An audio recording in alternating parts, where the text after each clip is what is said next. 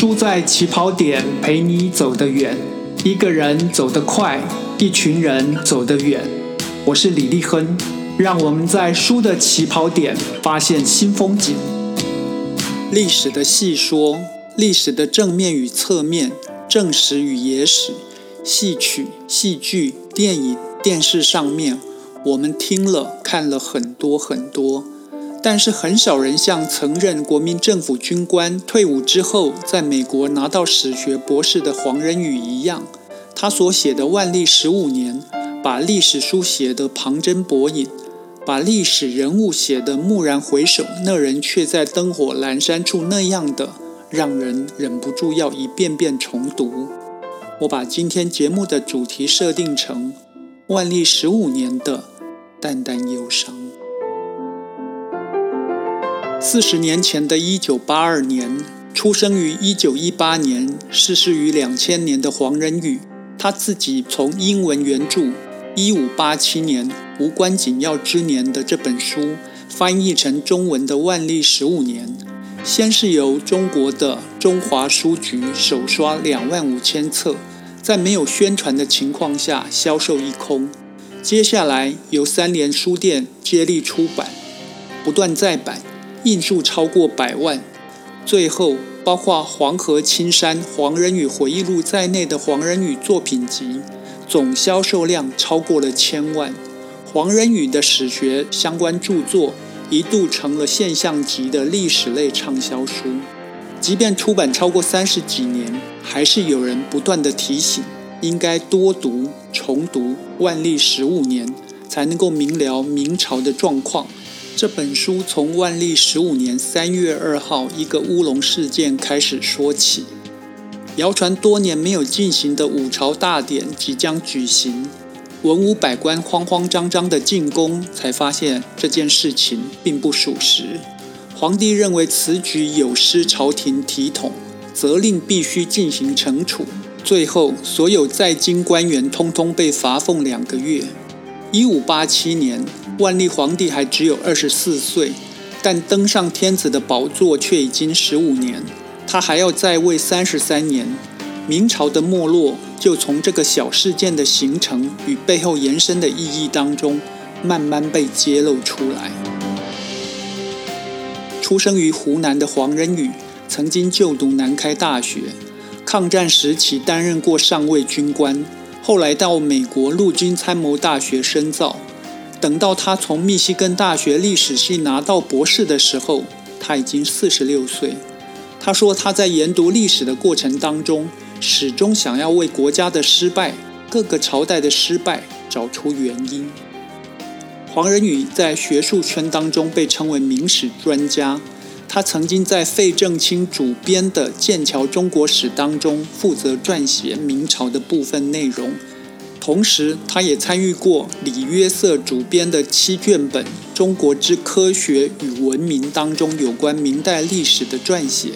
参与这两部有关中国历史的经典级著作的编写工作，再加上在纽约州立大学执教十年的经历，却没有办法避免让他在六十一岁的时候，因为学校缩编的理由而遭到解雇的命运。黄仁宇从军以失败告终。苦心读书拿到学位，却在教职上面也遭逢败绩。他必须在他所写的书里面解开国家为什么始终失败的秘密，才能够一吐他的怨气。《万历十五年》这本书先从无关紧要的乌龙事件切入，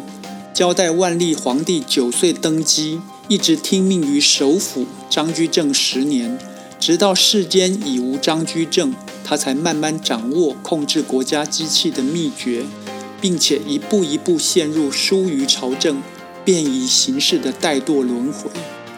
黄仁宇让万历年间六个具代表性的人物分别独立成章，让我们跟他们一起发现中国传统社会晚期的结构有如今日美国的潜水艇三明治，上面是一块长面包，大而无当，此乃文官集团。下面也是一块长面包，也没有有效的组织，此乃成千上万的农民。皇帝要怎么管理文官呢？靠的是圣贤学说让他们自我约束；文官要怎么管理农民呢？靠的是道德劝说跟严刑酷法。黄仁宇说，缺乏数字管理，缺乏技术性的细节要求，仅仅用道德来填满中间最大的空隙，帝国的成长跟运作注定要失败的。因为道德非万能，不能代替技术，更不能代替法律。读过耶鲁大学荣誉教授石景谦所写的《前朝梦忆》，张岱的浮华与苍凉，或者曹寅与康熙一个皇帝宠臣的生涯揭秘之后，读者都会同意，石景谦用生花妙笔，从一个人物的命运当中，读出一个朝代政经文化的缺陷与光芒。相较于石景谦用一个人看一个朝代。黄仁宇显然比他更有雄心。黄仁宇认为必须用大历史的概念，那就是将宏观及放宽视野这一个观念导引到中国历史研究当中，才能够归纳出中国之所以一直失败，以及何以中国有许多优秀的发明跟做法，却很晚才步入现代化国家的原因。在研究中国社会与历史的专书《兴盛与危机：论中国社会超稳定结构》的这本书里面，作者曾经说，中国是建立在官僚机构、乡绅自治、宗法家族这三个层次当中，社会必须推崇并遵循儒家意识形态的情况相互制衡，才有办法形成稳定结构。帝国每隔两三百年就会发生危机，并且带来兴盛的契机。但是，当外族势力跟其他国家不断入侵的时候，没有科学跟理性思维来严格区分权力跟义务的结构，势必要崩解。万历十五年，用明朝万历年间的首辅大学士张居正、后继首辅申时行、清官楷模海瑞、大将军戚继光。名士思想家李直等六个人的作为，如同用石景谦六本书的人物生命史并成一个朝代史来审视这些时代的佼佼者。他们也想用自己的力量来面对时代的问题，但注定要一个个败下阵来。万历十五年像是一个由失败者群像和生活动态所汇集而成的展览，他们音容宛在。我们一边叹息，一边看得津津有味。黄仁宇在他所写的《中国大历史》这本书当中问说：七世纪的唐代是世界领先的国家，为什么帝国从此慢慢在世界竞争的跑道上落队了呢？问题是不是出在高举道德大旗压倒一切的通病之上？黄仁宇说：他从来没有说道德可以全部不要。只是道德的观点应当远大，凡是能够用法律跟技术解决的问题，不要扯上道德。黄仁宇又说，当一个人口众多的国家，个人行动全凭儒家简单粗浅而又无法固定的原则所限制，而法律又缺乏创造性，则其社会发展的程度必然会受到限制。即便是宗旨善良，也不能补助技术之不及。一五八七年是万历十五年，表面上似乎是四海升平，无事可记，实际上我们的大明帝国却已经走到了发展的尽头。这本书最让人扼腕的地方是，我们会读到这六个人怎么保持自己的道德制高点，怎么用有创意的方法来面对困境。却依旧没有办法改变帝国的颓势，因为不仅所谓的既得利益者，他们想要维持利益，老百姓也知道怎么改。身为食物链最底层的他们，还是要承受所有的苦难。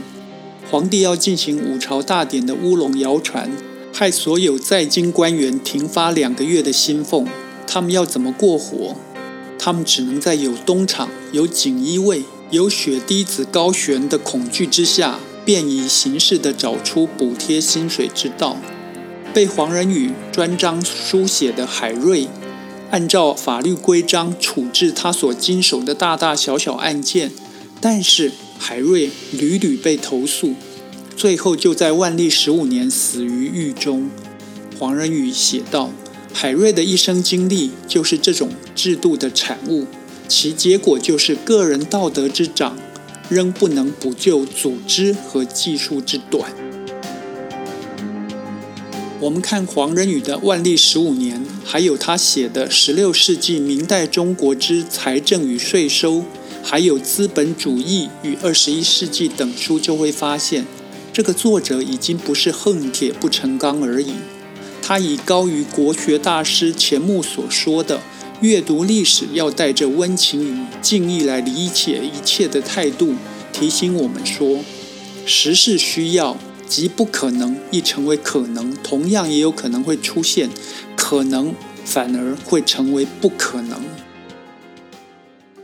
历史是布满自画像的画廊，是生活与时代相互交错的展览，更可以用望远镜来看这些静与动的一切。要看小，也要看大；要看近，也要看远。托尔斯泰说。所有的美好都是由光和影所组成。我是李立亨，让我们继续在书的起跑点发现光和影。